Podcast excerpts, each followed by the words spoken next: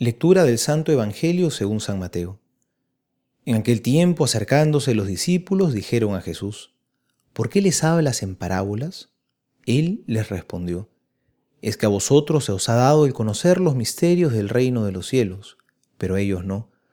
Porque a quien tiene se le dará y le sobrará, pero a quien no tiene, aún lo que tiene se le quitará. Por eso les hablo en parábolas, porque viendo no ven, y oyendo no oyen ni entienden. En ello se cumple la profecía de Isaías. Oír, oiréis, pero no entenderéis. Mirar, miraréis, pero no veréis. Porque se ha embotado el corazón de este pueblo. Han hecho duros sus oídos, y sus ojos han cerrado. No sea que vean con sus ojos y con sus oídos oigan, con su corazón entiendan y se conviertan, y yo los sane. Pero dichosos vuestros ojos porque ven, y vuestros oídos porque oyen. Pues os aseguro, que muchos profetas y justos desearon ver lo que vosotros veis, pero no lo vieron, y oír lo que vosotros oís, pero no lo oyeron. Palabra del Señor, gloria a ti, Señor Jesús. Las parábolas Jesús las contaba justamente para hacer más comprensible su mensaje, pero hoy nos dice el Evangelio que unos las entendían pero otros no. ¿Por qué ocurre esto? El mismo Jesús nos da la respuesta se ha embotado su corazón. Se han hecho duros sus oídos y sus ojos se han cerrado.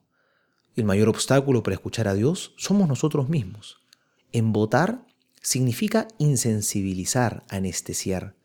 Lo que debería dolerles ya no lo sienten. Lo que debería alegrarles ya no los mueve. Se han endurecido por su contumacia, por su terquedad, por su indiferencia frente a las llamadas de Dios. Y hoy los ojos ya no ven, los oídos ya no oyen, el corazón ya no siente y la mente ya no entiende.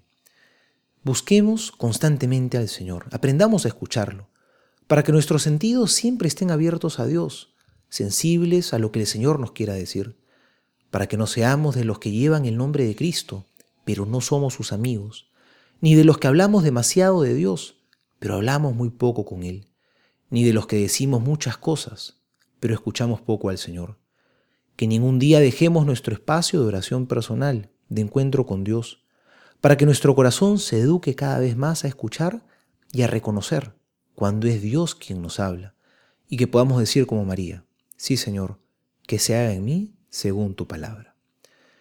Soy el Padre Juan José Paniagua y les doy a todos mi bendición en el nombre del Padre y del Hijo y del Espíritu Santo. Amén.